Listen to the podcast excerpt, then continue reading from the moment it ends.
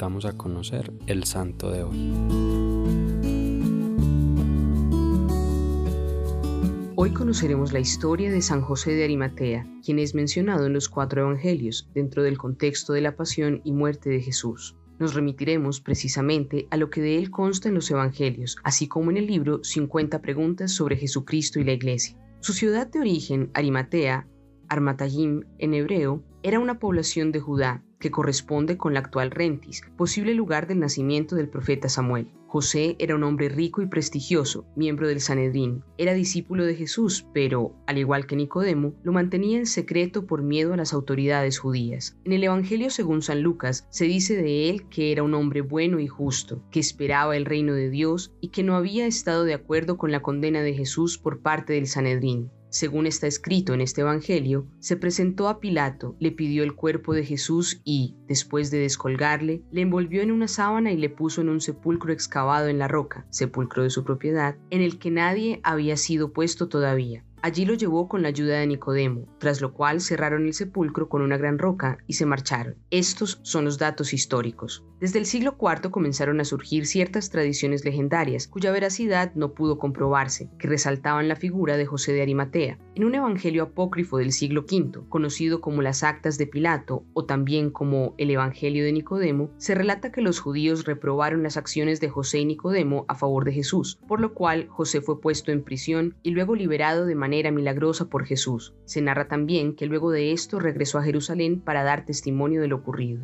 Otra leyenda sobre José de Arimatea fue gestándose entre los siglos XI y XIII en Francia y las Islas Británicas, relacionándolo con el Santo Grial y los relatos sobre el rey Arturo. Esta leyenda cuenta que José lavó el cuerpo de Jesús y recogió el agua y la sangre en un recipiente, dividiendo su contenido con Nicodemo, y aún otras leyendas dicen que utilizó esto para evangelizar Francia, pues, según relatan, habría desembarcado en Marsella junto con Marta, María y Lázaro.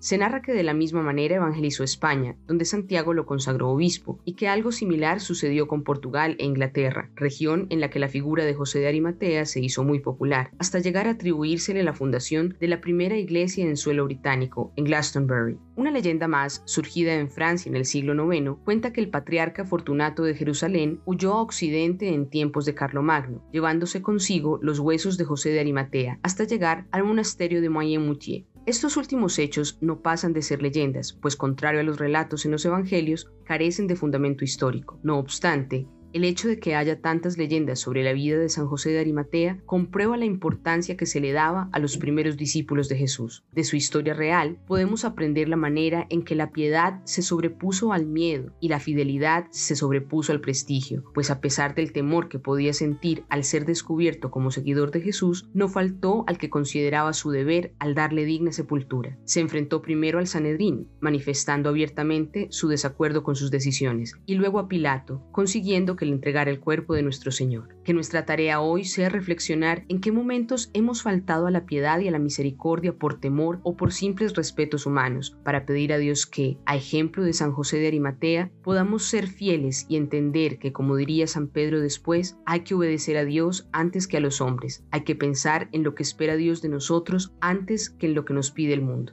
Amado Jesús, que nuestro mayor anhelo sea recibir tu cuerpo y tu sangre, que el único honor al que aspiremos sea ser reconocidos como discípulos tuyos, como tus amigos y misioneros, no para vanagloria nuestra, sino para llevar a muchos hacia ti.